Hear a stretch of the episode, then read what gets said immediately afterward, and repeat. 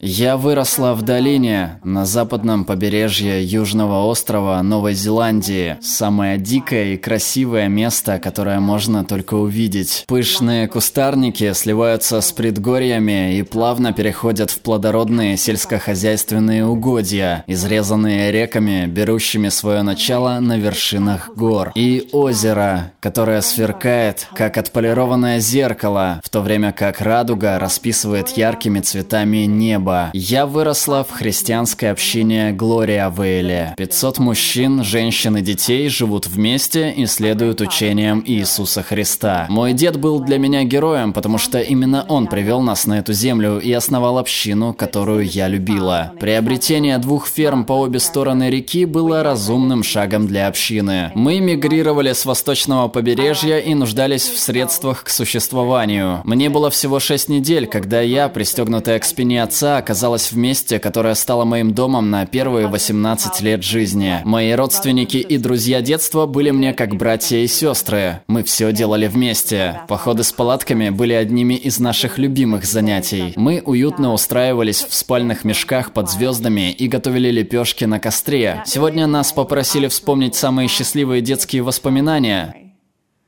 Для меня это праздники. Представьте себе самую крутую вечеринку вашего детства. Мои друзья и я объедались розовыми леденцами и пили слишком много сладких газированных напитков. Развлечений было много. Клоуны на ходулях, катание на тракторах, парные гонки и самолет в небе, сбрасывающий леденцы. Мужчины строили нам водяные горки и канатную дорогу. И в эти дни мой дедушка объявлял выходной для всей общины. Женщины бросали работу по дому, а мужчины организовывали фестиваль. И все это было бесплатно. Мы не платили за это, потому что не получали зарплату. Мы работали не ради денег, мы работали друг для друга, и это был наш стиль жизни. Деньги, которые мы зарабатывали, хранились на общем банковском счете. Накопления с этого счета шли на строительство наших общежитий, на покупку еды и одежды. И я лично знала каждого человека в моей общине, а также их мужей, жен, детей и внуков. Мы жили в общежитиях. Вместе работали, вместе ходили в школу, вместе молились. Меня постоянно окружали люди, которых я любила больше всего. А ночью мне буквально нужно было пройти пару метров, чтобы попасть в комнату к двоюродному брату, пообщаться или поиграть в карты. Мне нравилось заниматься женскими делами с другими девушками. Мне нравилось учиться шить, вязать, прясть и готовить. Музыка была одним из моих любимых увлечений. Нас учили музыке с первого класса, так что к 17 годам я уже хорошо владела пятью музыкальными инструментами. Задумайтесь на мгновение о времени, когда вы достигли чего-то действительно важного. Вспомните, каково это. Вспомните, как вы гордились собой в тот момент. Вероятно, это было похоже на тот день, когда я получила свой первый школьный отчет. Самый волнительный день в 6 лет. Я получила отличные оценки и даже похвалу от учителя. Можете представить это волнение, когда мой дед взял мой школьный отчет и прочитал его 500 членам общины за ужином. А затем он сказал, «Нам не нужны такие женщины, как ты. Внутри все сжалось. Я покраснела. Пыталась вздохнуть, но не могла.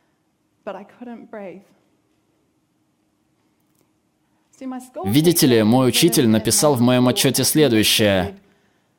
Лилия демонстрирует лидерские навыки, которые могут быть полезны, когда она повзрослеет. И мой дед унижал меня несколько часов. Унижения станут обычной частью моей жизни. Столовую я покинула абсолютно другой шестилетней девчонкой. Моя вера в то, что я чего-то стою для него, была утрачена.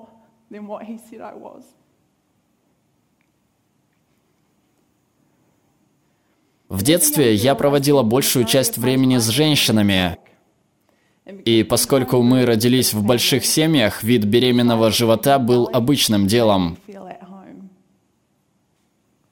Моя мама выросла с 15 братьями и сестрами. Я выросла с девятью. Мне было 7 лет, когда я впервые увидела новорожденного ребенка.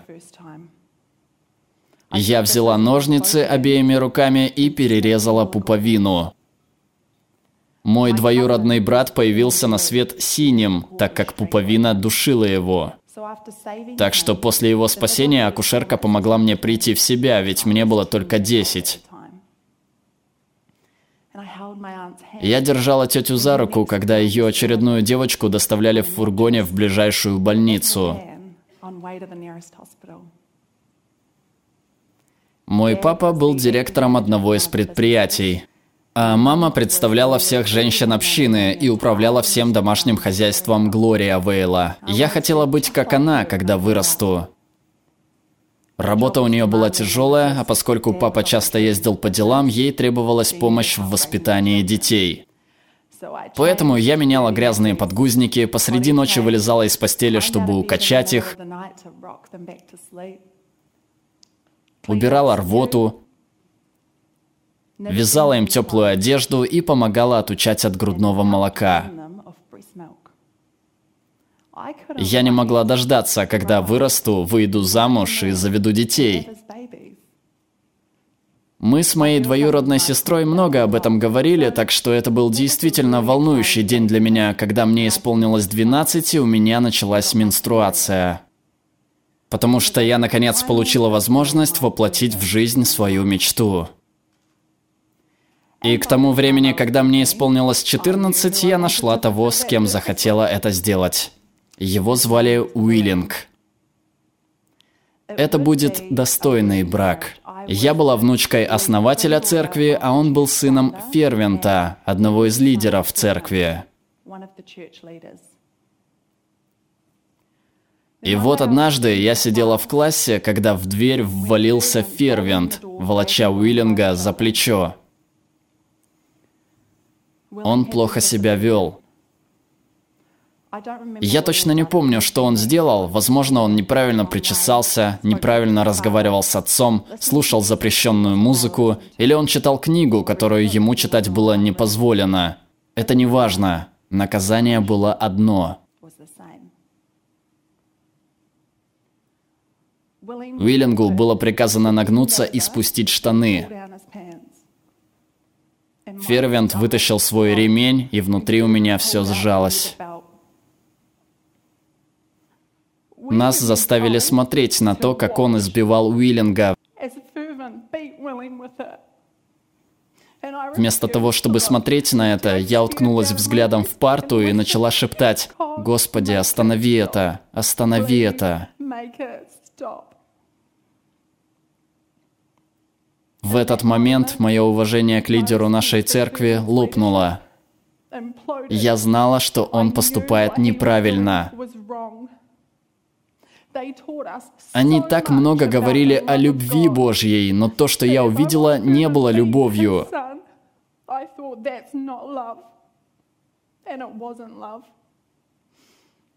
Даже после того, как он прекратил избивать своего сына, после того, как он обнял его и сказал, что любит, это все равно не было любовью.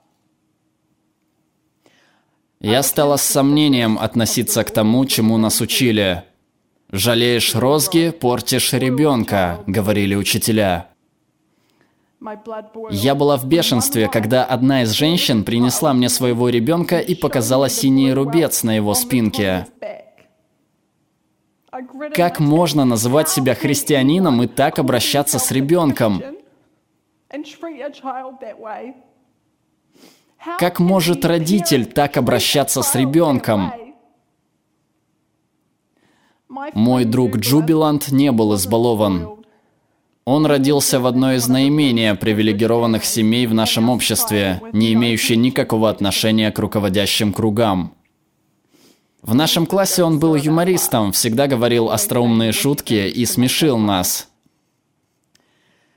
Представьте себе брата или одного из ваших детей, племянника, племянницу или вашу дочь, того, кто всех смешит, весельчак. Это и был Джубиланд. И однажды во время игры в футбол Джубиланд перегнул палку с шутками. И тогда наш учитель Натаниэль начал бить и пинать его, и у меня снова все сжалось внутри. Игра остановилась, и мы в ужасе смотрели на это. Я надеялась, что он остановится. Но этого не происходило. Он заставил Джубиланта пройти от футбольного поля к главному зданию и все это время пинал и колотил его.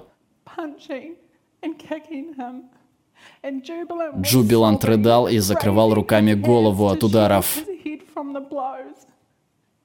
И я думала, что Натаниэля точно уволят с поста учителя. Но на следующий день он снова был с нами в классе. И я подумала, кто эти люди, которые управляют нами? Я не хочу иметь детей в этом месте.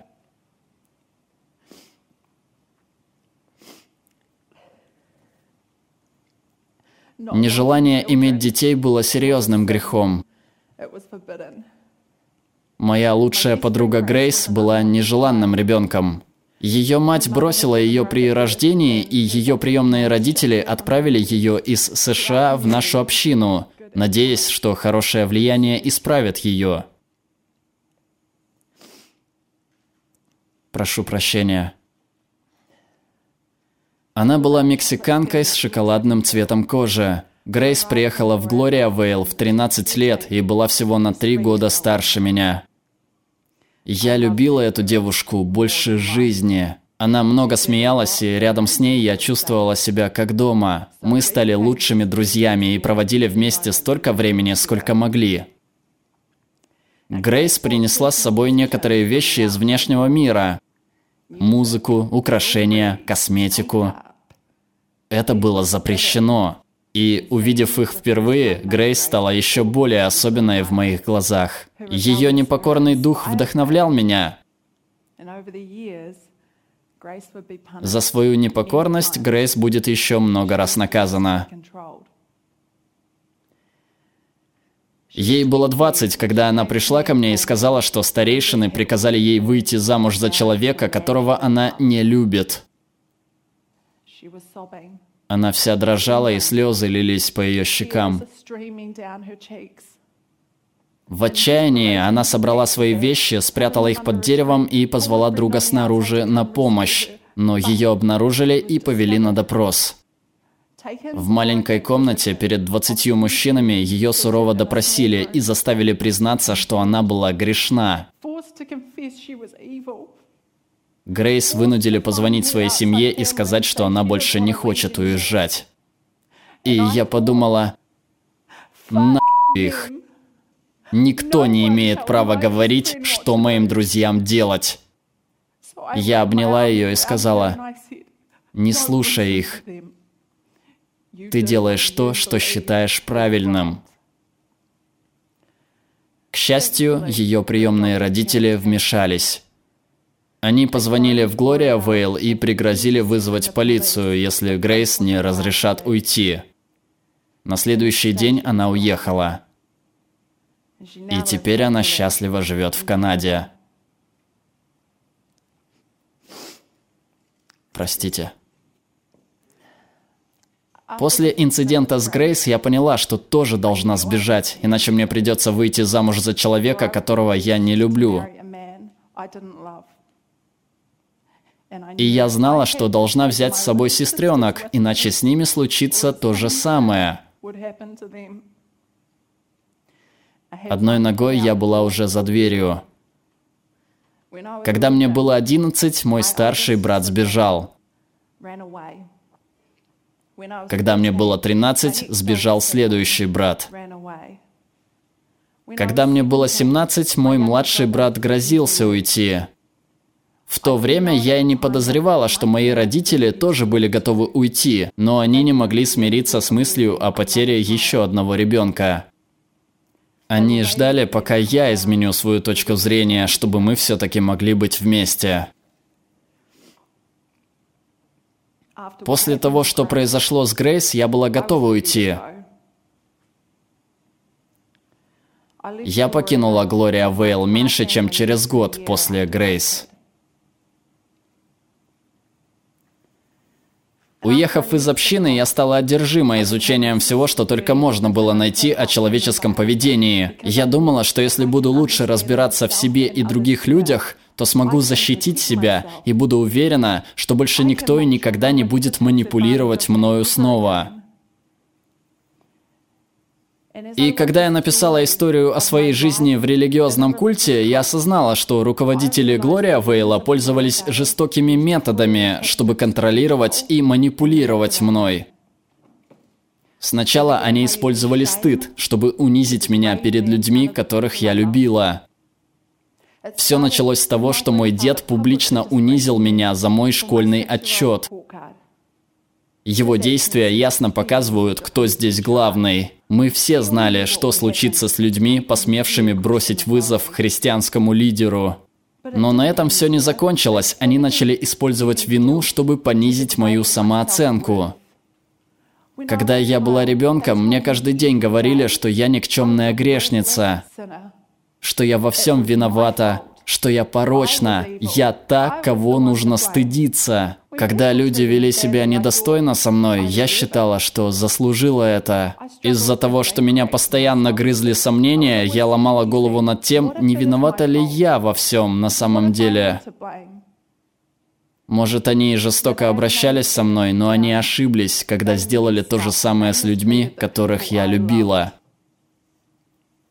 Моя ярость ко всем несправедливостям, перенесенными Грейс, Джубилантом и Уиллингом, дали мне силу, с которой я не могла совладать.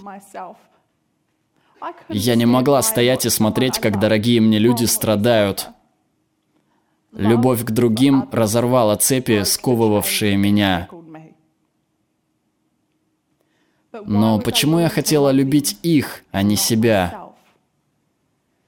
В конце концов, я поняла, что если я научусь любить себя так, как я люблю Уиллинга, как я люблю Джубиланта и Грейс, как я люблю своих младших сестер, тогда я не буду воспринимать чью-то чушь. Поэтому я спросила, что значит любить себя?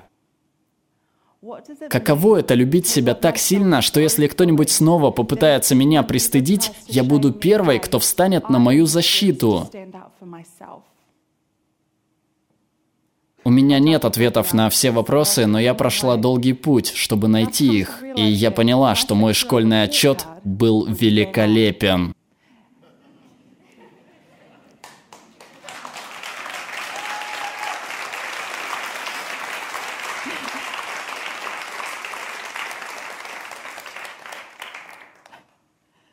А мой дед боялся сильных женщин. Я сильная женщина. Я лидер. Сегодня я осознаю, что мои лидерские качества бесценны. Я использовала их, чтобы покинуть церковь и найти свой собственный путь в мире, который, честно говоря, до сих пор пугает меня до смерти. Я использовала их, когда мне было 23, чтобы ввести бизнес и написать книгу, которая учит других тому, что все возможно. Сейчас, в 27 лет, я использую их, чтобы сегодня находиться здесь с вами. Я использую их каждый день, чтобы напомнить себе шестилетней, что она может делать все, что хочет, и никогда не должна позволять кому-либо говорить ей иначе. Спасибо. Новые видео выходят исключительно благодаря поддержке зрителей на Patreon. Присоединяйтесь и получайте различные бонусы. Ссылка на нашу страницу Patreon в описании. Особая благодарность за поддержку Марии Кузьминой. Также отдельно благодарим следующих зрителей. Дмитрий Гущин, Игорь Дорохов, 610 Азар, Павел Бабкин, Андрей Потемкин, Антон Болотов, Таня Лето, Ирина Норна, Алексей Шульга, Максим Газизов, Эрик Айрапетян, Андрей Цивилев. Озвучил Глеб Иванов. Перевел и отредактировал Денис Паршин.